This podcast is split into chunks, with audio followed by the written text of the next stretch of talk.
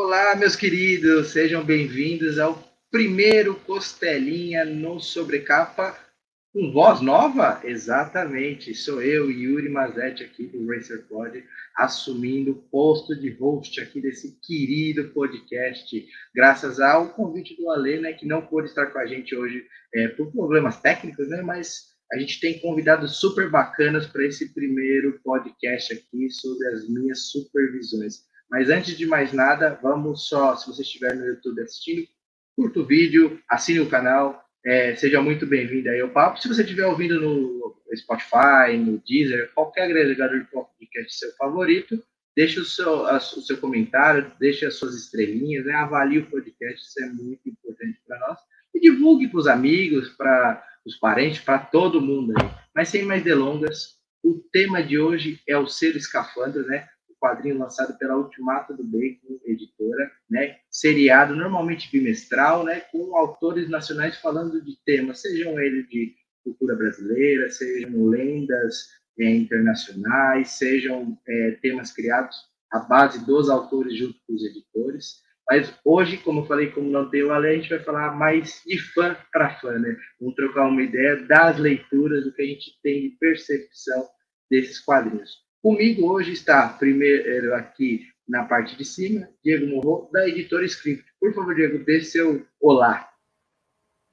Olá, gente, tudo bom? Muito obrigado pelo convite de novo, né? Estar aqui participando, é sempre uma honra bater papo com vocês aqui. Já sou né, de casa e, né, se subir o vídeo, eu estou sem vídeo hoje, tá? Estou só de áudio, que eu né, não me preparei para o vídeo. Então, hoje eu estou só para o podcast. Tá certo, não, maravilha. Sempre uma alegria, uma honra ter você por aqui. E completando esse timaço aqui, editor da Trem Fantasma, escritor, ele tem muitos nomes aí, deixa que ele se apresenta para a gente. Conosco também, Marcelo Fontana, da Trem Fantasma. Boa noite, Marcelo, seja bem-vindo. Boa noite, Yuri, boa noite, Diego. De novo aqui no, no Sobrecapa, prazer aqui estar presente, obrigado pelo convite como você falou, de fã para fã, e esse, desse projeto eu sou muito fã mesmo. Prazer estar aqui. Que bacana, agradeço muito também a sua presença, Marcelo, você se sinta em casa como sempre. E para a gente começar o papo, eu acho legal a gente contar como que a gente conheceu o selo Escafandro. Eu aqui estava zapeando pelo Instagram, né, pela minha página, e vi o surgimento da Ultimato do Bacon e com essa proposta de quadrinhos de um valor um pouco mais acessível, é, com temáticas é, é, com contos nacionais, mas sempre com autores nacionais, escritores desenhistas, ou só um nome escrevendo e desenhando, sempre trabalhando é, boas histórias, histórias mais curtinhas, mais enxutas. Então, eu queria perguntar para vocês, começando pelo Marcelo e depois pelo Diego, como vocês conheceram, conheceram o selo da Escafandro? Como que vocês conheceram as histórias e qual foi a primeira história que vocês leram, se vocês lembram? Uh, então, assim, no caso da script, né? Ah, desculpa. Uh, uh, não, quer, quer começar tu, Marcelo? Não, desculpa, Diego. Desculpa. Acho que ah. cortou um pouquinho o áudio para mim, aí eu achei é. que ah, tá. tinha falado meu nome, desculpa. não, tudo bem. Ao vivo. Uh, então, no caso da Script, a gente, além né, de, de ser leitores e fãs do trabalho do pessoal né, da, da, da Ultimato, né, uh, né, o Ali e, e, o Lucas, no caso do Ali, o Ali até né, trabalha para a gente também como o revisor, tudo. Uhum. A gente tem também, a gente distribui os quadrinhos deles. Né? A Script, ela distribui diversos artistas independentes e editoras dentro da Amazon, né? Porque como né, o algoritmo da Amazon ele nos puxa muito, assim, né? Tem bastante saída e assim a gente né, viu lá no começo da pandemia, né? O pessoal reclamando muito que pô, sem como é que a gente vai fazer para distribuir os quadrinhos e tal. Então a gente conversando eu, o Douglas e o Johnny, como a gente tem contato né, com muitos artistas, né? Porque a gente fez várias coletâneas, tal, então a gente acabou ficando amigo de muita gente, né? Uh, a gente conversando com os artistas, a gente falou, gente, olha só, a gente está com uma ideia aqui, o que vocês acham da gente distribuir também vocês pela Amazon tal? A gente explicou como é que funciona, tudo mais tal. Aí a gente né, fez um esquema que fica, fica legal para todo mundo, e aí diversos artistas independentes e editoras estão saindo pela script. Então, na verdade, assim, a gente meio que, né, uh, uh, é que eu vou dizer assim, a, gente meio que é da casa, no caso, né, do, do material da, do Ultimato do Bacon. Então, para a gente acaba vindo sempre né, o material deles para a gente distribuir, e aí a gente acaba lendo também, né? Então, né, eu recebi né, o, o, o escafandro e eu achei o projeto sensacional, assim, né? Porque é, eles começam, né, com, com obras, né, adaptando contos, né, de, de, uhum. né, de, de grandes clássicos da literatura e depois, né, vem para né, a parte mais, né, que seria assim mais mais autoral, né, vamos dizer assim, sem ser, né, de, de, de, ou, ou, melhor, ainda continua sendo adaptação, mas no caso é, depois do Marcelo é, é, Machado de Assis, né, brasileiro, os primeiros não, não são adaptações né, de artistas brasileiros, mas sempre com artistas brasileiros, né, com autores, desenhistas brasileiros, tá? Eu achei o formato muito legal, todo todo o esquema deles é legal, né, porque é uma história fechada, uma história curta, é uma edição super redondinha, super bonita, super bem acabada, com preço acessível, tá? Então é um formato muito muito inteligente. Eu acho que a gente precisava disso, assim, sabe? De ter aquela leitura gostosa, assim, de sentar e ler o gibi ali rápido, mas, né, gostoso, assim, né? Tipo, né, um, um né, um, um, não sei eu como é que eu vou dizer assim, ah, sabe, vou ver um episódio de um seriado que eu gosto, assim, sabe? Então é, é isso que eu acho que é o que é o escafandro, assim, é muito bom, assim, eu gosto muito do formato. Legal. É, eu também conheci o, o Escafandro até antes né, da, do lançamento da primeira campanha no Catarse, a gente conversando com, com a Lê sobre, sobre a Trem Fantasma, com o Lucas também, e daí eles me deram spoiler, que ia ter um projeto de, de quadrinhos que eles estavam lançando, e o primeiro seria com o Laudo, né? De cara uhum. ali já começou no, no topo dos, dos autores dos quadrinhos nacionais. O Laudo é, uh, enfim, é um cara excepcional, que quadrinista experientíssimo e que tem uma obra que é imperdível. O, não tem nenhuma obra do Laudo que não seja imperdível. Ah, e aí a gente ficou muito curioso para ver, e logo no início da, da primeira campanha a gente já estava lá apoiando e ansioso para receber o primeiro trabalho. Então, o primeiro que eu conheci foi logo Os Crimes, né, do Lord, Lord Arthur Saville, com, com o Laudo Ferreira. É, o contrário. É o, Diego... é o contrário, é, o, é o contrário, do Laudo o, Vampiro. É o Vampiro da, de Polidoro. O Crimes é com o, o Flávio Soares. Isso, é. Isso, o isso é o segundo. É. O Laudo com Vampiros de Polidoro, exatamente. E a gente já começou por ele e, e enfim, o projeto surpreendente em vários sentidos, né? Tanto pelo, pelo preço, é um quadrinho acessível, mas ao mesmo tempo é um quadrinho que tem vários graus de, de complexidade, tanto na, na história, né, porque são adaptações uh, de textos de clássicos da, da literatura. No caso do Vampiro de Polidori, é um, um texto que uh, é meio perdido, né? Pouca gente sabe que seria ali o primeiro, pelo menos um dos primeiros contos sobre, sobre vampiros, Uh, que é uma, uma, uma, mitologia que interessa muito esse, ao mundo pop, à, cultura pop, e é um texto que pouca gente conhecia. Né? Eu, particularmente, não conhecia essa, essa história do, do Polidoro, então foi apresentado justamente pelo Laudo. Uh, e depois veio Machado de Assis, e, enfim, o, o, a obra do Bartolo também, a adaptação que ele fez do Machado de Assis é uma coisa excepcional. Né? A gente até comentou nos bastidores ali que não tem que falar qual é o preferido, tal, mas com certeza o do, do Bartolo está entre os meus. Uh, enfim, é, vamos falar sobre esses quadrinhos, mas eu conheci ali, né, no papo com a Lê, com o Lucas, e logo de cara o primeiro, primeiro número do Vampiro com o Laudo. Legal é, a gente conversando assim, ah, do primeiro número hoje, atualmente a Escafandro já tem seis números lançados, e dependendo do dia que esse podcast for ao ar e a pessoa estiver ouvindo, já tem um na, na rua que eu leio Isso Enquanto Existe Tempo, ou há Tempo, que é a, a sétima Escafandro já, então você vê que ele é um título, né, ele é um processo editorial que está dando certo, está sendo bem aceito, ele tem uma tiragem mais baixa, né, uma média de 500 exemplares, mas é uma tiragem que a gente, é, vocês que são do meio editorial, sabem que é uma tiragem que às vezes é até difícil de se escoar, mesmo tendo um valor mais acessível, seja por causa que a divulgação não é tão grande como de uma, de uma editora maior, seja porque é, o pessoal veja a adaptação de contos literários e fala, ah, isso não é tão legal assim, mas até agora, do que eu li, eu me surpreendi em todas, até, até as que eu não conhecia, como a, a Vampiro de Polidor eu não conhecia, o Conto de Machado de Assis, feito pelo, pelo Bartolo, eu não conhecia, eu não sabia das nuances do Z, né, que é uma adaptação que a Germana fez do Zorro, então é interessante você ver tudo isso. E é legal que o pessoal comentou aí que uh, a gente, eu comentei no podcast que não é legal ver a favorita, mas você sente é, um apreço maior. Eu gostei muito da Miss Hyde pela parte de ficção científica, pela parte é, de. Uh, me lembrou Star Wars, então fica bem, bem bacana, né? Uh, não só isso, mas pensando nisso, o Diego comentou que ele distribuiu a escafandra.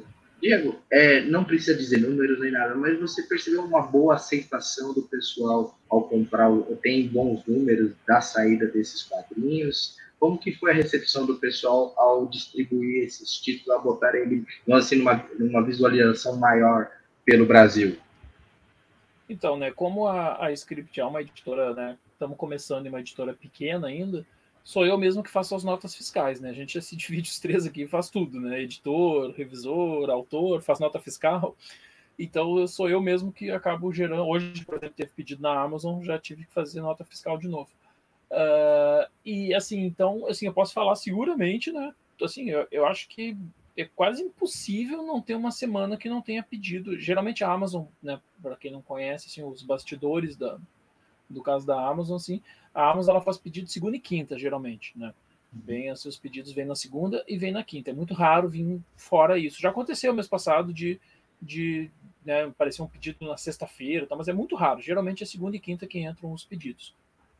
E assim, olha, eu não lembro de uma semana que não tenha pedido do, do escafandro. Sabe? Sempre tem pedido. Ah, pode ser um pedido um pouquinho menor, tipo, ah, 10, 20 obras? Pode mas assim, sempre tem pedido, sempre, sempre está saindo, ou seja, ele vai, dá, dá para ver que está girando lá, né? E como ele também tem um relatório, né? Toda vez que a gente entra no uhum. sistema da Amazon, a gente checa assim, ele sempre ele, ele nos eles, nos, eles, eles mandam um relatório, assim, cada vez que tu entra, toda semana, ele tem assim, tu, tu seleciona se tu quer o relatório semanal, né, quanto é que vendeu na semana passada. Claro, aí é obras que a gente já mandou para eles, né, não são pedidos que eles fizeram, são obras que eles já compraram da gente e está sendo comprado pelos leitores da plataforma deles, né. Então eles têm assim, semanal, mensal, trimestral e anual. E aí então vai dando aquele relatório sempre das obras, assim, e está sempre vendendo, assim, tá, é, né, não, não tem de semana que não, não tenha pedido, assim. E, e, conversando com os meninos, né, eles estiveram aqui, né, o Lucas e o Ali, na, no circuito catarinense de quadrinhos, foi que a gente se conheceu finalmente pessoalmente, que a gente só, né, só se fala online. Uh, eles ficaram na mesa do lado da nossa, né? Então, pô, foi três dias de, de bate-papo maravilhoso ali. E assim, uh, o feedback que eles estão tendo, e a gente via ali durante a venda, assim, né? Porque eles estavam do nosso lado, então a gente via assim chama muita atenção, o pessoal gosta muito, o leitor sabe, assim, eu, eu, nunca vi uma crítica negativa em relação a alguma das obras do Escafandro, assim, eu só vi críticas positivas, porque que nem o Marcelo falou, né, gente, pô, nós estamos falando, sabe, do Laudo, do, do Laudo, a gente está falando do, sabe, do Flávio Soares, da, da Germana, do Marcel, quer dizer, meu, também não tem como errar, né, sabe, é só gente maravilhosa que eles chamaram, gente que nós tivemos também muito, muita honra, muito orgulho de trabalhar aqui com a gente na Script, nas nossas coletâneas e tal, então, assim, é, sabe, não, não tem como dar errado, né? É, são contos clássicos adaptados por pessoas maravilhosas e talentosas.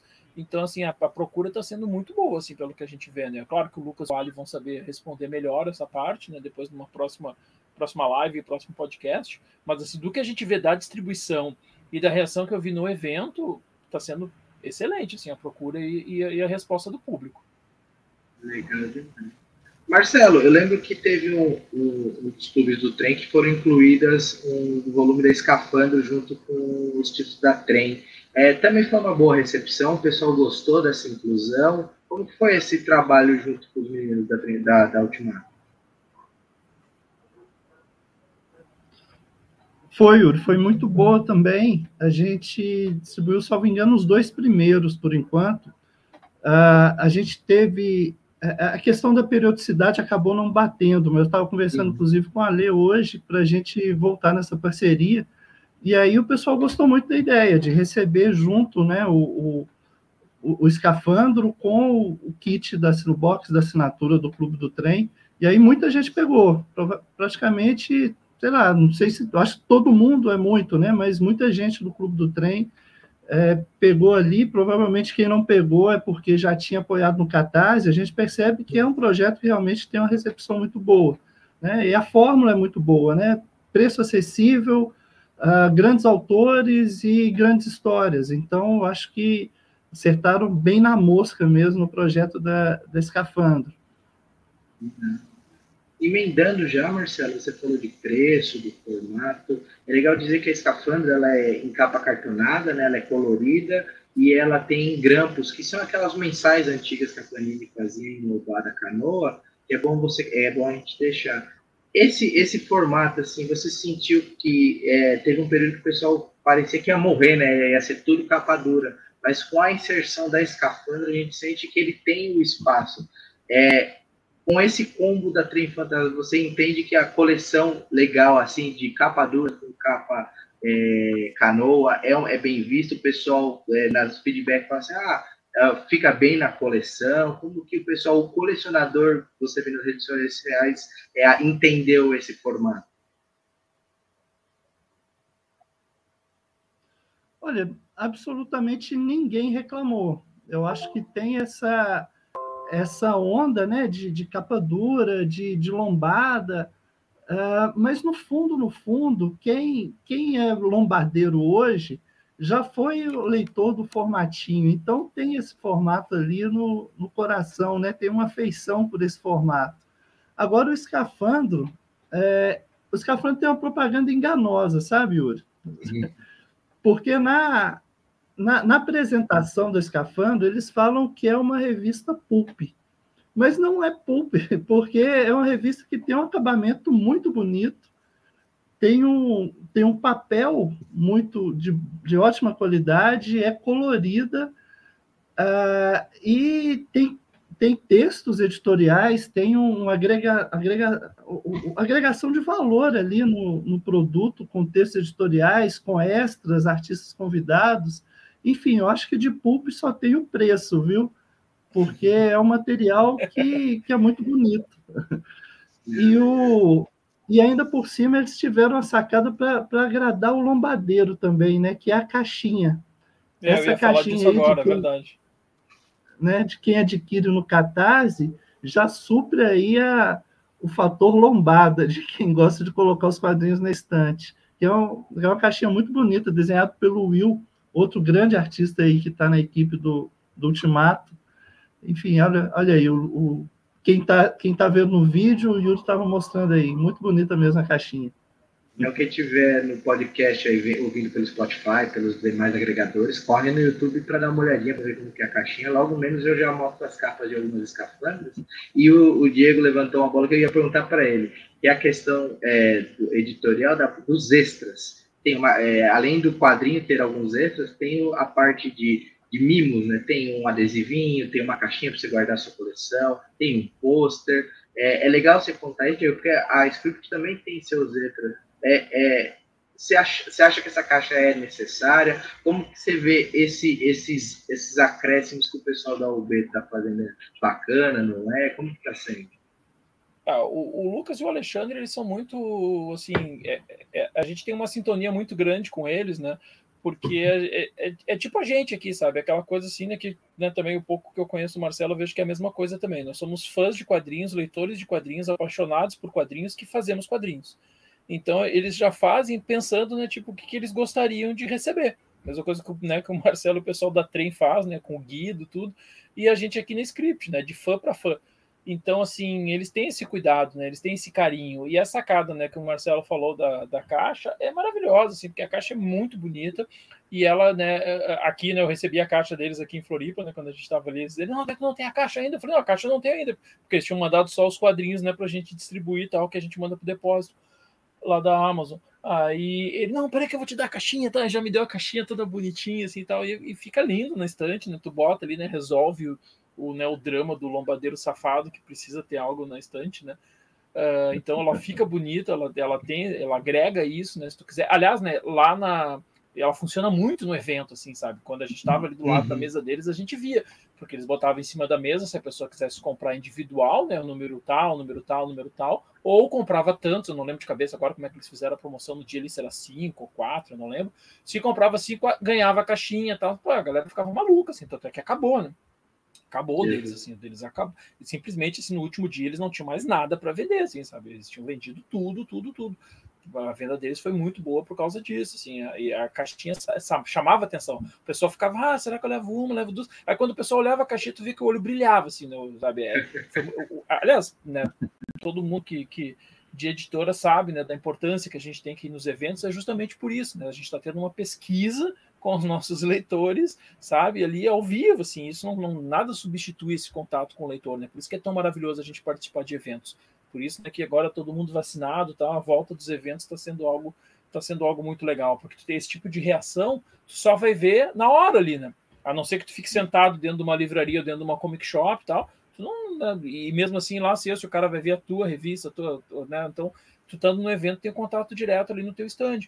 E aí foi muito, assim, era, era visível como chamava atenção essa, essa questão da caixa. Assim, o pessoal ficava empolgado, levava a caixa, botava todas dentro tal. Então, é, ela já vira meio que uma coisa de presente, né? Se tu quiser um presente para alguém, já tá a caixinha pronta ali, né? Tipo, ó, vou, quero presentear o, né, o fulano, a fulana, tal. Tu já bota ali todos dentro da caixinha, tal, já tem uma, cari uma cara de, né, de, de, de, pô, que legal, olha só que presente legal, vários quadrinhos aqui dentro e tal. Então foi uma sacada maravilhosa deles que só agrega a essa coleção que é toda perfeitinha, né? Que nem o Marcelo falou, assim, apesar dela ser curtinha, né, ela tem em torno de 30 páginas, 36 páginas, não lembro de cabeça agora quantas páginas são, deixa eu abrir uma aqui, 32, 33, é, 34 páginas, mais ou menos umas né, 34 e... páginas aí. Uh, apesar dela ser curtinha, eles sempre fazem um texto de apresentação, tem sempre uhum. um paratexto explicando, né, conceituando assim, ah, esse aqui é, base... é o livro, né, é o conto tal do fulano, que nem no caso que a gente falou, né, do vampiro, né, do Polidoro. Ó, esse aqui é o primeiro texto que inspirou até o, o Bram Stoker a fazer Drácula, tal. Aí depois, né, o do Zorro, né, da da, da, Germana conta né, sobre a questão, toda a questão pulp do Zorro, a criação do Zorro, tal, que o Zorro vai influenciar diversos personagens da, né, dos quadrinhos da cultura pop, como o Batman, por exemplo, tal. Então ele sempre tem um texto extra assim que ele vai, né, que ajuda, vai que o leitor né, não tenha um conhecimento sobre aquela obra original, né, no caso do Machado também ali do, do, do, do Marcel, né, no caso do Machado também tem um texto explicando que aquela obra do Machado é uma obra que ele fez antes dele virar o grande Machado, que saiu num jornal que era só voltado para o público feminino, tal, e mesmo assim já tinha ironia dele ali e tal. Né? Então assim é, é, muito legal esses extras que eles colocam, tal. Então é, é né, ele ele está entregando um trabalho que nem o Marcelo brincou, né? É um trabalho pulp no sentido de ser mais aspas leve barra simples mas eles enganam, assim, não é tão simples, não é tão leve, não, né? Ele tem muito conteúdo, assim. Ele é um ele é um lanche, mas é um lanche muito gostoso, assim, sabe? Não é aquela janta, assim, não é uma feijoada, mas é um lanche muito gostoso, assim, não é um McDonald's, não. Pô, perdeu um patrocínio do McDonald's agora. É, não é um McDonald's, não, sabe? É, um, é, é, aquele hambúrguer gostosaço mesmo, assim, que tu come e dá vontade de, pô, será que eu como um segundo aqui, sabe? de tão gostoso que é, assim. Então, acho que tudo isso agrega. Isso e se levar a caixinha, né, Diego? Aí já tem uma, uma refeição completa, né? Pô, aí é. Nossa, aí, aí é o hambúrguer mais o milkshake, né? É o tipo combo. 5 dólares lá do, do Pulp Fiction. Exatamente. E é legal que vocês comentaram dessa, vamos assim, do quase pulp, né? E é legal. Ah, ficou curioso o que é, que é pulp? Dá uma pesquisada, pessoal. Vale a pena. Eu, ah, depois a gente, no final, no jabá do Diego, tem um jabá bom sobre Pulp, eu tenho certeza.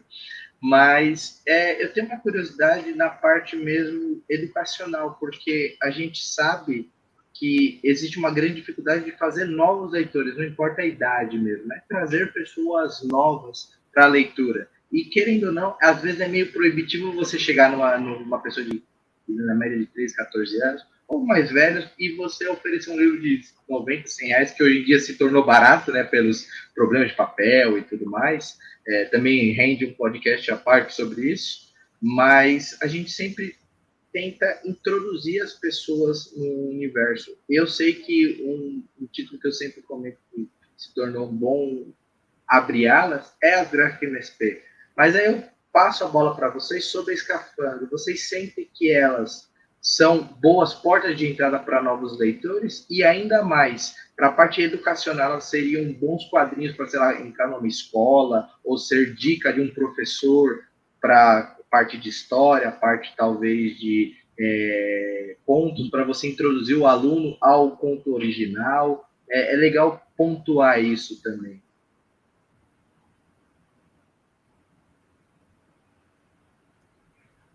Pode ir, Marcelo, vai tu primeiro.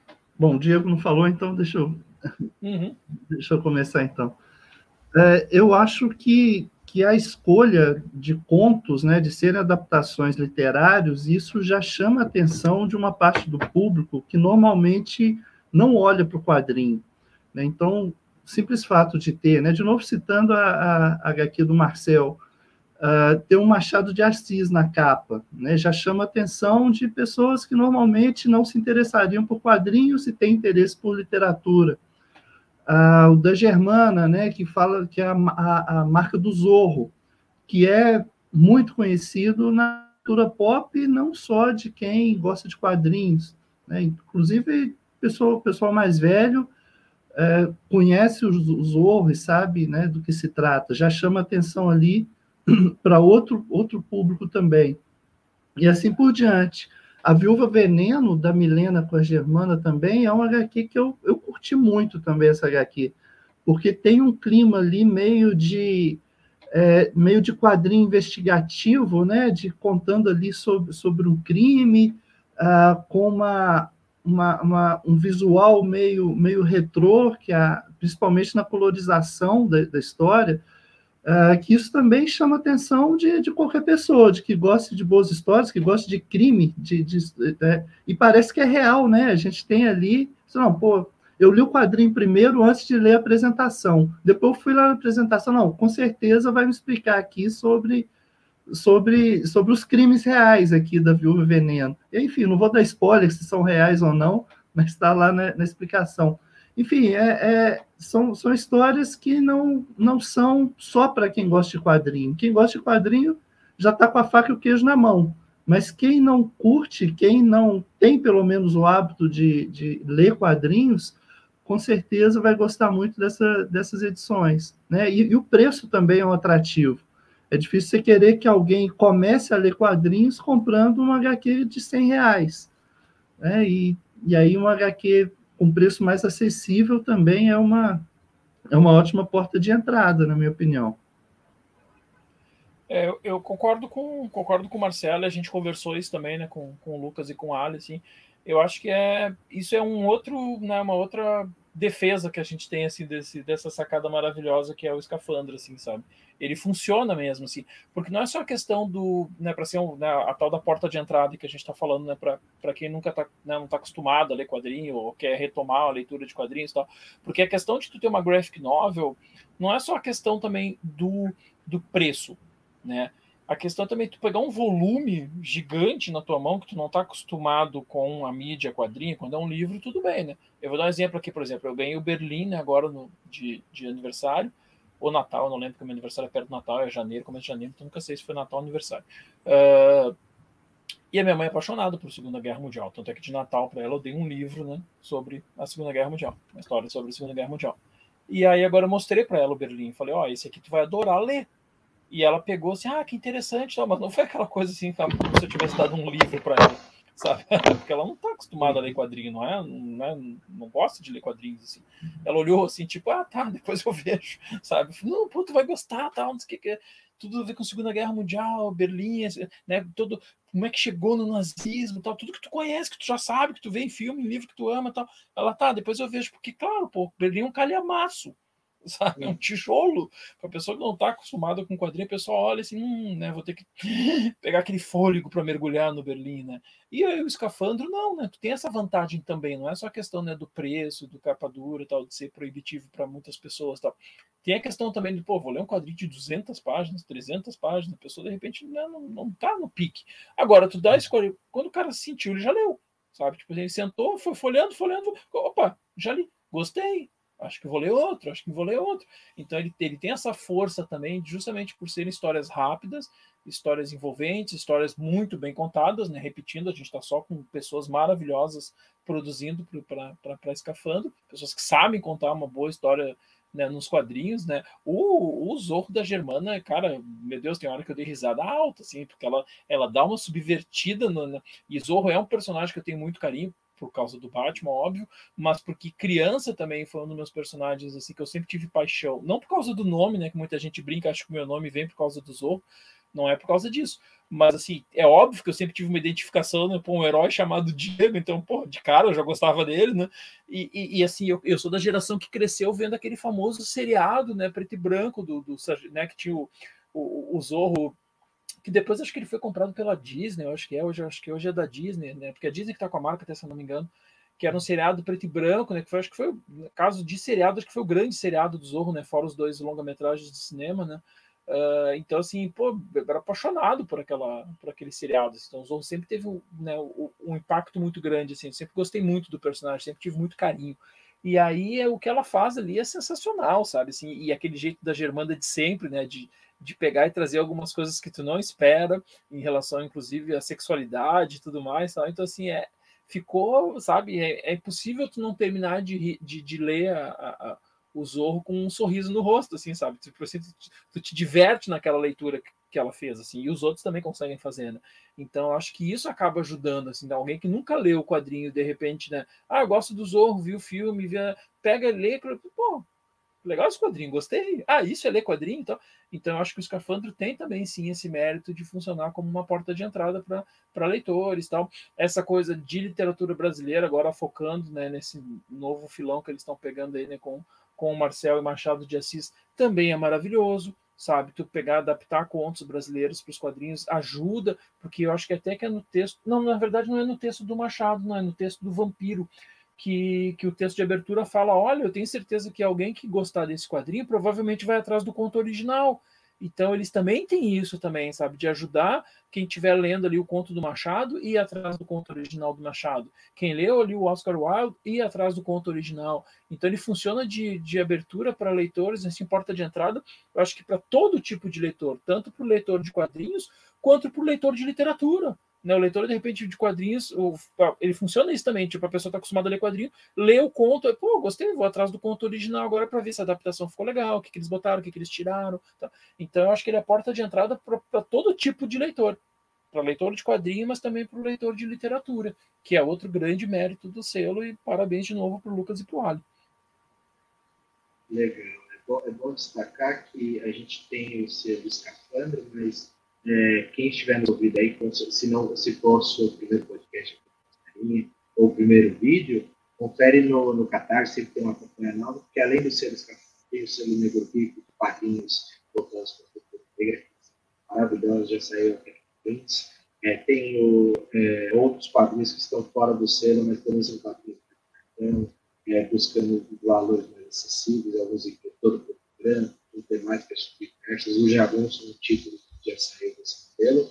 Mas por que, que a gente está é, focado na escafandra no programa de hoje? Porque, digamos assim, ele é um modelo editorial, né? ele é um modelo, ele é uma ideia que segue um padrão. No caso, para quem estiver assistindo no YouTube, eu convido, se você estiver ouvindo, a assistir depois do vídeo, vou até me ampliar aqui. A escafandra ele tem uma ideia, né? ele tem o logo escafandra né? É, acima, né? você já entende que você está na coleção, ele tem um loginho embaixo aqui que ele diz qual é o tipo de história, se é um terror, uma aventura ou é, uma comédia ou algo do tipo, né? E tem sempre uma história completa que eu sei de bastidores que essa ideia foi do Lucas, então o Lucas fica muito feliz em, em não deixar isso faltar, é um, é um selinho bem pequenininho e dá aquela vontade da, de quadrinhos mais antigos. Eu li muita coisa mais dos anos 90, tanto o Marcelo como o Diego pegaram quadrinhos de décadas é, anteriores, então eles têm aquele respiro da infância. Mas, para um selo editorial, é legal aproveitar a inteligência, a sabedoria dos dois para essa parte e dizer qual que é a dificuldade, Marcelo começando, de manter uma periodicidade né, e um modelo editorial para algo assim como escapar, porque você tem que manter, sei lá, bimestralmente um título um modelo de, de, de processo produtivo editorial. Eu imagino que seja difícil manter isso e sempre manter, assim, relevante, sem se repetir, mantendo o mesmo é, modelo e estilo. Então, conta um pouquinho para a gente dessa parte assim, editorial que você sente. Poxa, Yuri, eu vou falar da experiência que a gente tem pela, pela trem, né? Eu, eu acredito que talvez sejam desafios parecidos que o Ultimato do Bacon tenha com, com Escafandro. Uh, primeiro, em relação, aliás, primeiro mesmo, acho que em relação ao próprio trabalho dos artistas, né? Uh, na medida que ele se propõe a trabalhar com artistas do nível que, que o Ale e o, e o Lucas trabalham, eu acredito que não seja fácil, inclusive, conciliar a agenda, né, de ter ali no, no, nos prazos a, a, as obras que vão entrar no, no, selo, né, no escafandro, conciliando com os outros trabalhos que esses artistas fazem. Ah, e os artistas, a gente vê que os artistas acreditam no projeto, né, que não são artistas inexperientes, são todos artistas uh, consagrados, que têm obras elogiadas, até premiadas, que embarcam nessa, né, nesse projeto e embarcam com, com todo afinco. Uh, e, um, e um, um, problema que a gente já teve na, na Trem Fantasma, acredito que talvez o, o, Diego possa ter tido também na script, é em relação à gráfica, né? Gráfica é, um, é uma coisa bem complicada, porque às vezes a editora faz tudo dentro dos prazos, né, entrega o material, se, se desdobra para fazer o material é, dentro do prazo correto e a, a gráfica não, não, não entrega, por algum motivo, alegando falta de material, qualquer coisa. Uh, e isso acredito que, que, o pessoal também tem um, um, trabalho bem antecipado, né? Porque, salvo engano, né, eu sou apoiador dos projetos no Catarse, salvo engano, não lembro de ter nenhum atraso na, na, na escafandro. Se teve alguma coisa, foi, foi insignificante. É, enfim, é, é um desafio. Publicar bimestralmente com um alto nível de qualidade é um, é um desafio editorial grande, né? A gente sabe é, que a, a Ultimato é uma editora, talvez do porte da, da Trem, enfim, não é uma, uma editora Abril no seu auge, né, uma Ebal no seu auge, que tinha ali seu próprio parque gráfico, uh, daí é, é complicado, mas o pessoal está fazendo o trabalho direitinho, depois quero até pegar umas dicas ali com eles, hein? É, isso é, isso é muito complicado, assim, porque no momento que tu promete, né, que vai ser bimestral, né, tu tem toda uma, uma logística, assim, né, por exemplo, né, no, no História dos Quadrinhos, né, no livro, uh, quando eu e a Laluinha, quando a gente chega na, no momento que vai começar a mudar, né, nos anos 80, vai começar a mudar o mercado nos Estados Unidos. E aí, para quem não sabe, né, o que foi assim o grande marco, o grande divisor de águas, que foi quando então as grandes editoras se deram conta, ó, posso entrar num formato mais luxuoso, que tem tudo a ver com esse nosso papo de agora, né, que a gente está voltando para o formatinho mensal, mas qual foi o primeiro, assim, que foi o marco no mercado editorial dos Estados Unidos? Foi o Camelot 3000, o Camelot 3000 ADC apresenta ele com um formato diferente, com um papel diferente, sem anúncios, tá? Com né, dois, assim, o, o, Mike estava começando até, né? O, o, o, na verdade, os dois estavam começando, né, tanto o roteirista quanto o desenhista, mas né, o desenhista já está vindo com a invasão britânica, né? Já chega com uma, né, uma nova né, uma nova força. E o que, que acontece? Por que, que o Camelot atrasa mais de um ano? Porque a DC que fazia quadrinhos há literalmente ali nos anos 80, a gente já está fazendo quadrinhos há 50 anos, mais de 50 anos, a DC achava que do jeito que ela sempre fez estava valendo para fazer o Camelot. E aí o Mike Barr mesmo que falou, ele até a gente coloca a entrevista dele no livro e diz assim, gente, vai dar merda. Eu acho que é melhor o, né, o, o, o, é o, é o Bolo. Acho que é melhor o, né, o Brian Bolland fazer alguns cinco, seis números, deixa porque ele estava fazendo a arte final junto. Eu acho melhor a gente ter alguns números dele pronto antes da gente já botar. E eles queriam vender também, que estava começando a vender nas comic shops, que era um modelo que estava começando a migrar para comic shop, que é o modelo que a gente tem hoje, mas na época não era, né? ainda tinha as bancas e tal. E ele fala assim: olha, eu acho melhor a gente né, deixar pronto alguns números, porque pode atrasar. E aí o pessoal da DC, não, de boa, né? Porque, claro, como é que tu faz uma mensal? A mensal é assim, se nós três aqui estamos tocando uma mensal, e aí o Marcelo vai ligar e vai dizer, Diego, eu não vou conseguir entregar a minha história, não dá eu não vou conseguir entregar. A gente diz assim, eu e o Yuri, a gente conversa, não, Marcelo, relaxa, a gente vai colocar a história do fulano, a gente vai republicar uma história velha, ok, porque a mensal tu tem lá o número de páginas que te limita, né, na época, que era em torno também, né, de 26 páginas, 25 páginas ali, Mas tu consegue botar uma historinha de quatro páginas, botar não sei o que, sabe? Dá pra dar uma, dá pra, dava para dar uma enrolada, eles tinham material para enrolar. Agora, quando tem uma história fechada, que são capítulos, tu não tem o que enrolar. Não tinha como botar uma, uma história de quatro páginas do Batman no meio do Camelot 3000, no número 4. Não tinha o que fazer. Tinha que esperar o número 4 estar tá pronto. Então, por causa disso, a história atrasa mais de um ano. E aí a DC e a Marvel e todo mundo aprende. Não, olha só, quando for graphic novel, quando for assim, a gente tem que estar com ela pronta para ir depois lançar. Então, assim, e aí depois mudou o quadrinho. Então, agora, no caso dos meninos, assim, né, é, tem que perguntar para eles, mas provavelmente eles tinham já pronto, né, dois, três números, no mínimo, até se desse, né? Mas como sendo uma editora pequena, eu não sei. Mas seria o certo ter talvez até seis meses pronto, né? Seis meses não, porque é, é né, um ano pronto, né?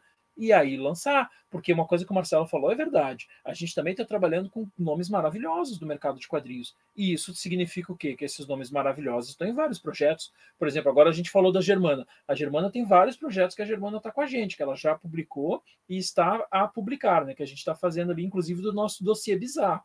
E a gente acabou agora hoje chegou mensagem aqui no nosso grupo de WhatsApp de um outro, de uma outra coletânea que a gente vai fazer nova, e aí a Germana foi uma que mandou falou: gente, não dá, eu estou terminando essa que eu já tô. Eu estou com tal projeto, tal projeto. Acho que até ela citou um do, do escafandro, eu acho. Se eu estou dando spoiler, desculpa. Uh, e ela falou: esse próximo eu não vou poder. Ela já participou das nossas outras coletâneas do dossiê bizarro, mas essa próxima agora ela falou: não dá, eu não consigo porque eu estou com muita coisa. Então isso também acontece, né? Então tem essa questão também da agenda dos autores. Então a gente tem que, porque assim, pô, a gente sabe, a gente apanhou muito ano passado, né? Dos nossos leitores, das nossas leitoras, com toda razão, porque a Script atrasou muito material, porque nós tivemos problemas por causa da, da, da, pandemia. Nós tivemos gente na equipe que não conseguiu entregar nos prazos. Tem ainda dois trabalhos que vão sair agora, que era para ter sido ano passado, porque os dois autores, né, no caso, um é um livro e o outro é o quadrinho, os dois ficaram muito maus. Eles ficaram muito maus, sabe? E a gente não ia abandonar eles, trocar eles. A gente falou, não, cara, quando tu estiver bem, tu termina sabe? Então, assim, e aí, mesmo quando tá tudo certinho, com a, edição, com a editora, com os autores, entra também o que o Marcelo falou, e se atrasa na gráfica? E se a gráfica não consegue entregar? E se a gráfica, de repente, fica proibitivo o preço, porque agora a gente está tendo esse negócio da alta do papel a todo momento. Então, de repente, aquela gráfica que a gente sempre está acostumado a fazer, de repente não tem mais como. Tu vai olhar para o cara e vai dizer, cara, eu adoro trabalhar com vocês, mas não dá. A outra gráfica X, ela, me, ela nos ofereceu né, uma qualidade né, igual, tal, mas ela conseguiu fazer um, ela conseguiu cobrir a oferta de vocês, porque assim, assim como está difícil para a gente, editoras, também está difícil para as gráficas, então a gente acaba recebendo muito, muita proposta de gráfica que quer trabalhar com a gente, então elas também estão né, numa concorrência entre elas, então tem vezes que acontece de tu ter que mudar de gráfica, e aí também, dependendo de onde é a gráfica, vai ter ainda que vir pelo correio, vai ter que, sabe? Então, tem toda uma logística aí que para tu garantir que vai sair de dois em dois meses é muito complicado mesmo, assim. E que nem o Marcelo falou, eu não lembro deles terem atrasado nada, assim, eles estão conseguindo fazer né, um reloginho, assim, muito admirável, assim, o trabalho que eles estão fazendo, né, de estar tá tudo, né, funcionando, assim, porque tu tem o, o, o apoiador do Catarse que tu tem que disparar, e até onde eu sei, os meninos são que nem a gente, né? Então são eles mesmos que vão embalar e mandar para os apoiadores tal, não sei o quê. Ou seja, é um trabalho do cacete, né? A gente passou por isso na script, a gente, na nossa ingenuidade, e aí isso que é legal da gente ouvir as críticas né, dos leitores e leitoras que eles nos, assinam, nos ensinam a melhorar. Na nossa ingenuidade, lá dois anos atrás, quando a gente foi lançar o Fala Maria, que foi o nosso primeiro internacional, a gente, na nossa ingenuidade, o que, que a gente fez? Quando chegou da gráfica, a gente começou a empacotar para mandar para os nossos apoiadores do Catarse.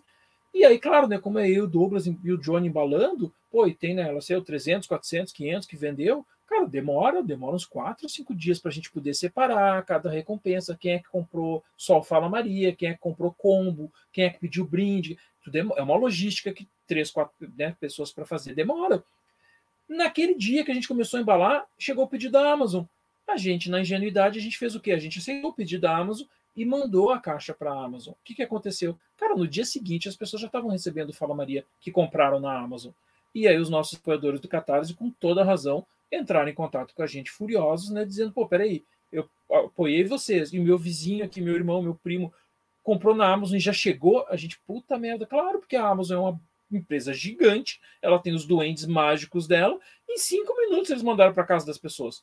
E a gente não conseguia fazer isso. Então hoje a gente segura o pedido da Amazon até ter disparado o pedido do Catarse, para depois chegar na casa do leitor, da leitora. Então os guri também tem isso, quer dizer, eles têm a questão do, do, dos apoiadores deles na Amazon e depois eles têm, quando a gente manda o pedido para eles, né, que a gente faz a distribuição, eles têm que enviá-la para o depósito de São Paulo para ir distribuir para a Amazon. Quer dizer, gente, é cada, sabe, é uma escada muito grande essa escada, desde a, da mesa de desenho do, do, digital do autor até chegar na casa do leitor. Assim, tem vários, vários níveis nessa escada, assim, nessa, nessa cadeia produtiva, que pode um deles atrasar muita coisa. E os guris estão conseguindo né, não atrasar nada. Assim, isso realmente está sendo admirável, assim, deles, deles terem né, abraçado, ó, vai ser bimensal, e a gente tá, eles estão conseguindo né, fazer ser bimensal mesmo. Está tá impressionante esse, esse, esse reloginho que eles estão fazendo funcionar. Que nem o Marcelo falou. A próxima vez que encontrar os guri pessoalmente, tem que pedir mais dicas para eles de como é que eles estão conseguindo fazer isso sem enlouquecer, né? Porque eles estão conseguindo. E, aproveitando para a gente partir do desse podcast, queria que o Marcelo comentasse também dessa parte do Catarse, porque o Diego expressou, claro, que para um tempo uh, antes do que a tempo Catarse, mas a Trem já, já fez um Catarse está com mais dois nesse momento. Acredito que vai utilizar mais a ferramenta, que é uma ferramenta útil, mas como o Diego falou, se você bobear, a ferramenta te engole. Então é legal você também comentar, Marcelo, como está sendo o Catarse para Trem Fantasma?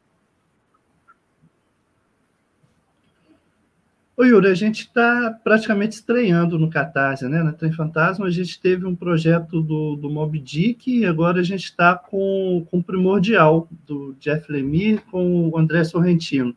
E a gente colocou também no Catarse o Ninguém, do, do Alberto Brecha com o Carlos Trilo, uh, como uma pós-venda, na verdade. É um quadrinho que já está pronto e aí teve uma demanda, o pessoal pedindo, esse quadrinho devia estar tá no Catarse e tal, e a gente colocou no, nos esquema de assinatura que a Trem Fantasma tem, e terminado o ciclo da assinatura, a gente colocou uma segunda fase de venda no Catarse, ao invés de colocar ele na Amazon e em outros, em outros parceiros. Uh, mas talvez uh, nesse ponto eu acho que a Script tem até bastante mais experiência que a gente, né? A Script tem o Catarse como uma base muito mais sólida né? e, muito, e há muito mais tempo do que, do que a Trem Fantasma. Mas antes de, de passar para o Diego, Uh, só, só um bastidor aqui da conversa que eu tive com o Alexandre, quando ele falou que ia lançar o Vampiro de Polidori. Né, ele, falou, ele colocou o prazo lá e, e eu falei com ele, cara, coloca o prazo para frente. É bem provável você não conseguir cumprir esse prazo, porque parece que o livro ainda estava sendo terminado pelo laudo. E eles não me ouviram e colocaram o prazo que eles estavam na cabeça mesmo e cumpriram o prazo. Por isso que, de novo, eu vou falar, eu tenho que pegar umas dicas com eles, viu? Porque eles são muito bons mesmo de, de cumprir os prazos. Mas é, esse, esse papel que eles têm no Catarse também é, é muito legal, né? De estar tá construindo uma comunidade do Ultimato no Bacon no Catarse, e aí os projetos deles são né, já são bem, bem visíveis lá na plataforma e já tem uma base de apoios muito, muito boa. Então, é, é isso é importante também para até para viabilizar projetos. A gente sabe, né, desse lado aqui da, de, de editor, que é, esse, essa pré-venda que é feita pelo Catarse ou que é feita por outros meios são importantes também para vi, viabilizar os projetos. Mas eu acho que sobre Catarse o Diego é mais autoridade para falar até do que eu, hein?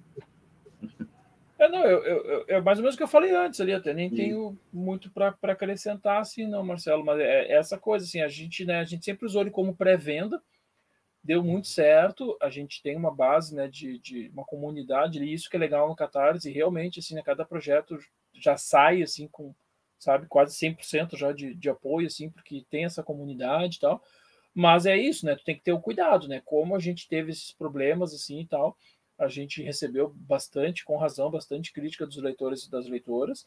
Por sorte, assim, é 99% dos nossos leitores e nossas leitoras são pessoas incríveis, então eles entenderam quando a gente falou o porquê, o motivo dos atrasos, sabe? Um ou outro lá que tipo, ah, foda-se que o autor tá passando mal, eu quero meu quadrinho, sabe? Então, assim, esse aí a gente falou, cara, dá boa, então prefiro te devolver o teu dinheiro, me dá aqui a tua conta, a gente devolve e tal. Então já aconteceu o caso da gente devolver o dinheiro, né? Quando termina a campanha, tá? Isso também as pessoas não entendem, né? A pessoa, a gente só vai receber o dinheiro do Catarse depois que a campanha encerra. Aí tem um período, agora não lembro, de 15 dias ou 20 dias tal, que aí depois o Catarse vai depositar o dinheiro. Então eu nem tenho dinheiro para passar ainda para a pessoa. enquanto a campanha está no ar. Uh, mas já aconteceu o caso sim da gente, né, se a pessoa né, não entendeu o motivo do atraso, a gente falou, cara, não tem problema nenhum. Depois, se tu quiser, tu compra na Amazon, me dá aqui a tua conta que a gente está transferindo para ti o dinheiro, né, sem estresse, não tem problema se tu acha que né, não, não, não é, até porque é um direito da pessoa, tudo bem, realmente a gente prometeu para o dia tal, o autor não conseguiu cumprir, tudo bem, é um direito da pessoa né, não, não, não querer mais, tal, sem problema nenhum, a gente devolveu o dinheiro para a pessoa, nunca teve estresse com isso, a grande maioria entendeu, entendeu? Porque, pô, fala, fala sério, né? Nós estamos no meio de uma pandemia, né, gente? Pessoas morreram, sabe? Pessoas ficaram muito mal, pessoas tiveram que ficar amparando as pessoas que ficaram muito mal, pessoas tiveram, sabe, que foi o caso de muitos autores nossos, problema de depressão, problema de síndrome do pânico, sabe? Então, assim, meu, sabe, assim, eu amo o trabalho que a gente faz, eu amo o trabalho da Trim Fantasma, eu amo o trabalho do Ultimato do Bacon, só que, gente, é só um quadrinho, sabe? Tem coisa mais importante, sabe? Então, assim, é, é, a gente né, conseguiu conversar e tal, então, assim, o Catarse, ele tem essa característica, assim, né? Ele, ele é uma comunidade muito legal, a gente ter sempre um bate-papo aberto com os nossos leitores e com as nossas leitoras. Então, assim, eu acho que isso também o pessoal da, do Ultimato está conseguindo construir, assim, né? Está conseguindo fazer um trabalho bem legal nesse sentido também, né? O, o, o, eles não só no Escafandro, né, quanto em outras, né? Assim, né, se eles forem botar outras obras dele e tal, eu sinto que vai ter essa vai ter esse vai ter esse apelo também, porque o Catarse é o grande legal do Catarse é isso, né? Ser essa comunidade ter, e permitir esse esse canal aberto entre né, o, o, leitor e a, e a editora. Para sanar esses problemas que a gente teve, a gente agora, né, a partir dos lançamentos agora de 2022, a gente está lançando simultâneo na Amazon e no Catarse. Pronto, aí a pessoa, né, ela escolhe o que ela prefere. Ah, não, eu já sou, é, eu sou assinante da Amazon Prime, não pago frete e tal, não quero comprar nenhum combo então eu prefiro comprar o quadrinho na Amazon. Tudo bem, vai lá e compra na Amazon. Ah, não, eu prefiro Catarse, porque eu posso pegar mais desconto, eu posso pegar combos tal, porque isso é outra coisa também, né, que, que né, o Marcelo acompanhou na época também. Cara, a Amazon, ela faz o que ela quiser com desconto, né, porque ela morde as editoras numa mordida muito grande, então ela vai oferecer o desconto que ela quiser para o leitor, a gente não tem gerência nenhuma sobre isso. O que, que aconteceu com o Popeye no final do ano, né? O Popeye, que era lançamento nosso, a Amazon botou, acho que ela sentiu que tinha um apelo grande de vendas, que teve, né? ela fez um pedido gigante para gente. Ela simplesmente resolveu que era final de ano, ela resolveu tocar o papai mais barato do que a gente tinha feito no Catarse. E aí não tem o que a gente possa fazer, cara, porque se, se eles quiserem ganhar zero numa obra nossa, sabe? Tipo assim, o algoritmo indicar, não, olha só, eu posso ter 0% de lucro numa obra da script, porque eu sei que a pessoa que compra essa obra da script também vai comprar a obra tal da Trem Fantasma, e do Ultimato do Bacon, então vale a pena, porque eu sou gigante, meu bolso é fundo, vale a pena não ganhar nenhum real com o Popeye. Vale a pena eu botar o Popeye com, sabe, 60% de desconto só para pegar o pessoal da Tri Fantasma e da Ultimato. Ela pode fazer isso, e eu não posso fazer nada, não posso reclamar. E aí o leitor tem que entender que não sou eu que ando de foguete sabe? Então, assim, não, não, não, briga com a script. A script não, não é a script que está fazendo isso, é a Amazon. Então, esse é outro cuidado também que tem que ter, sabe? tem que, se tu vai depois também, além do Catarse, trabalhar na Amazon, tu também não pode fazer né, que o teu catarse fique muito mais caro que a Amazon. Isso também a gente conversou com os guris, né? E eles estão sabendo disso, tá? então eles sempre, quando eles vão botar o valor que vai ser distribuído, né, o, o, o escafandro na Amazon, a gente conversa com eles, sabe? Ó, quanto é que vocês vão botar na. Ah, vão botar tanto. Ah, quanto é que tá o catarse? Tá tanto. Ah, não, então tudo bem, porque geralmente o desconto na Amazon é em torno de 30%, tá? Então a gente vai, uh, vai, vai, né, vai orientando eles nesse sentido, assim, né? Não, legal demais. Já a gente gosta de comentar muito do mercado, né? vale a gente deixar aqui uma, um gancho gigante para falar não só de é, já parte editorial, então fica o convite já tanto para o Diego quanto para o Marcelo para retornar aqui na linha, para bater um papo, e deixar aqui claro para quem estiver nos ouvindo e assistindo, é, as editoras se conversam não na questão de ah, fazer um grupinho. Não, elas trocam informações, experiências, aprendizados. Então, tanto aqui que nós estamos com dois editores de garbo e elegância, eu posso dizer assim, falando sobre um ser e uma editora muito bacana, que é a Ultimato. Eu sei que todas as editoras estão tentando o melhor trabalho possível. E é legal a gente ver essa troca, esse aprendizado. E, como eu falo, estou sempre aqui do outro lado aprendendo muito e agradecendo muito a, a, a vocês dois. E para a gente ir encerrando, é, Marcelo, é, onde a gente encontra Trem Fantasma, é, diga as, as redes sociais e o seu boa noite, boa tarde, bom dia para quem estiver assistindo ou ouvindo a gente depois. Epa, peraí. Tá mudo, Marcelo. Desculpa aí. É, mas eu estava falando que já, eu estava querendo, eu achei que ia falar muito mais coisa aqui da, do Ultimato, da Escafandro, mas só mais uma coisinha, que eu acho que a gente não mencionou e que vale a pena é, é, falar sobre as edições da, da Escafandro, é que sempre tem uma arte extra, né, de algum, de algum artista convidado, além dos artistas que a gente elogiou tanto, que são os autores das histórias, ainda tem um artista convidado que sempre tem uma arte lá, lá dentro, lá no miolo. E aí que eu lembro agora de cabeça, eu acho que tem o Pedro Mauro na Miss Hyde, tem o Will, que eu acho que é na, no, na marca, no, no, Z, né, da, da Germana, tem o Geraldo Borges, e Geraldo Borges eu acho que ele não pode falar, né? Eu acho que acho que é spoiler. Que é, é da nova, né? né? Que está na campanha agora. Não, não. Eu acho que já saiu a pinap dele, sim. Se não for o, o Ale corta, mas já, já tem a pinap dele na, na, na, na, campanha. Mas, enfim, o já que o Marcelo. Né, mas o que o Marcelo falou é verdade. Para quem estiver assistindo a gente no YouTube, tem essa imagem do Will aqui na Z, marca de liberdade, da liberdade, né? Tem uma arte extra aqui. Então é um, é um imã mais para o leitor. E tem, um, tem, eu acho que é na Vida Eterna, que tem o Leander Moura, que é o, para mim, o Alberto Brecha brasileiro, que é um cara que eu, eu curto bastante a arte dele também. Hum, aí, conseguiu achar aí? Não, acho que ele não Daqui veio nessa edição. Eu acho que não veio na edição. Uhum. Eu acho que ficou só como extra. Como postal, talvez. Ah, como postal. Que... Mas, enfim, é só mais um, um, um adendo aí, mais um, uma coisa para a gente prestar atenção nessas edições que são tão caprichadas, né? É, mas você falou da, da Trem Fantasma, só deixar aqui o último recado, então. Nosso site, editoratremfantasma.com.br e no Instagram, que é a nossa principal rede, é arroba editora Trem Fantasma. E obrigado pelo convite, né? convite que você fez, Yuri e o Alexandre também, que ia participar, acabou não, não conseguindo. Obrigado aí pelo Diego, pelo papo aqui. Boa noite aí para todos. Então, né, uh, muito bom poder né, rever o Marcelo. Também é outro que, por enquanto, a gente só se conhece online, esperar os eventos para a gente poder se conhecer ao vivo também. E esse negócio que tu falou, Yuri, né, da, das editoras, está aqui mais uma prova, sabe? Né? Tipo, né, nós estamos fazendo um podcast sobre o pessoal do Ultimato e tá eu e o Marcelo aqui de outras duas editoras. A gente até criou um grupo de WhatsApp, né, que a gente brinca e chama de Liga dos, das Editoras que tem, a gente está com acho que com 28 ou 29 membros ali no grupo, agora eu não lembro de cabeça, que é justamente isso. O Marcelo está lá, o Guido está lá, é, os guri estão lá, o Lucas, o Alexandre e tal. Várias editoras do Brasil inteiro estão lá no nosso grupo, justamente para isso. A gente conversa, a gente troca dica, a gente sabe uh, questão de catarse, questão de Amazon, questão de gráfica tal, porque, gente, uma coisa que a Script falou desde o começo, para nós não existe concorrência, cara. Se a pessoa se apaixona por um trabalho da Trem Fantasma, sabe? A Trem Fantasma está nos ajudando, é porque a gente falou agora há pouco, a porta de entrada. O Trem Fantasma está ajudando a ter mais leitores de quadrinho. Logo, é ótimo para script.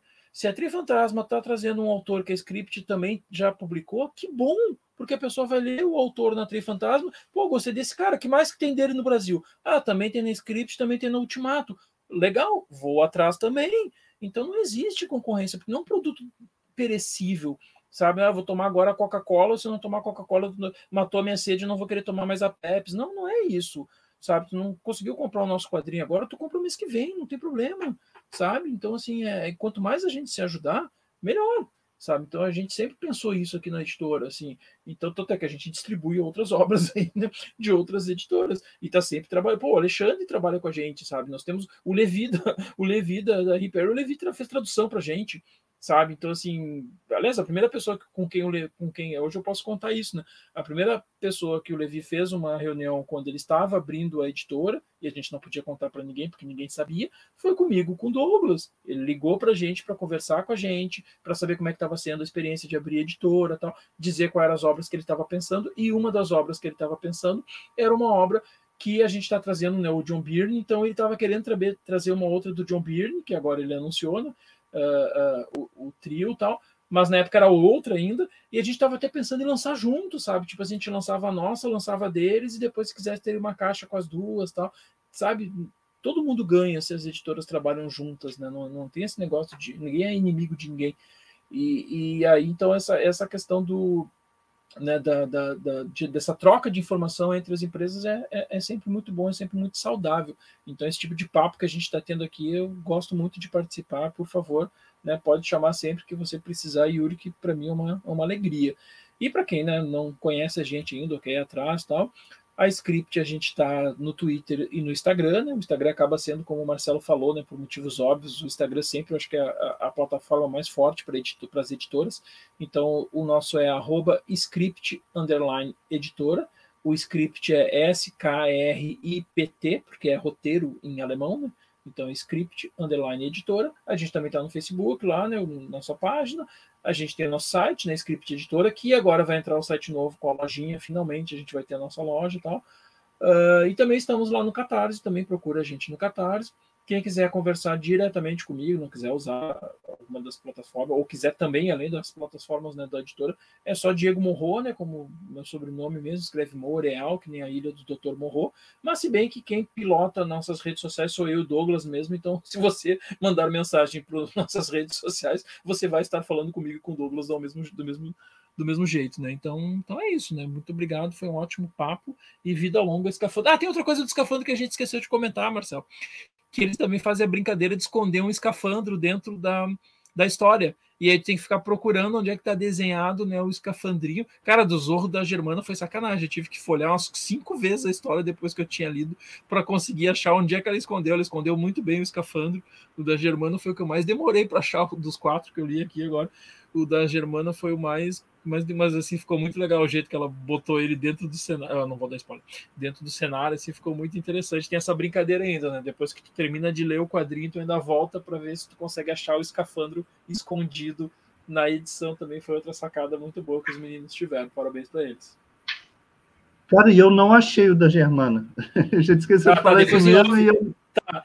Depois em off aqui, em off, quando a gente desligar aqui, eu te digo qual é que tá, onde é que tá, qual é a página que tá. Porque eu demorei para ver oh, também. Beleza. É isso, pessoal. Eu acho que vocês estiveram acompanhando um papo muito bacana. Então, se quiser ver um pouquinho mais do que a gente mostrou durante a, o vídeo, vai aqui no, no YouTube sobre capa, se inscreve no canal, vídeo, esse comentário. Mas não deixe de ouvir, aproveite seu passeio de ônibus, saída ao trabalho do carro acompanhe a gente aí agora com essa nova voz aqui à frente do papo, tá bom? Então, é isso. Esse foi o papo sobre escafandro, né? Sobre o selo. A gente só arranhou um pouquinho, porque a gente quer deixar você curioso a buscar o título. Então, vai no site chumatudobem.com, que lá tem uma guia sobre as já lançadas, como você pode adquirir. É, tem distribuída pela Script na Amazon, tem nas principais shoppings e com certeza deve estar tendo alguma campanha no momento que você estiver ouvindo o nosso é, podcast, que está rolando é, lá na, catarse.me barra o nome do quadrinho. Eu vou deixar isso em aberto para não é, marcar muito o episódio, já ar. Tá bom? Então, é isso, pessoal. Muitíssimo obrigado. Muitíssimo obrigado, Diego. Muitíssimo obrigado, Marcelo. Até um próximo papo, até um próximo Costelinha no Sobrecampo. Se cuidem, até mais. Valeu demais. Valeu. Tchau, tchau para todos.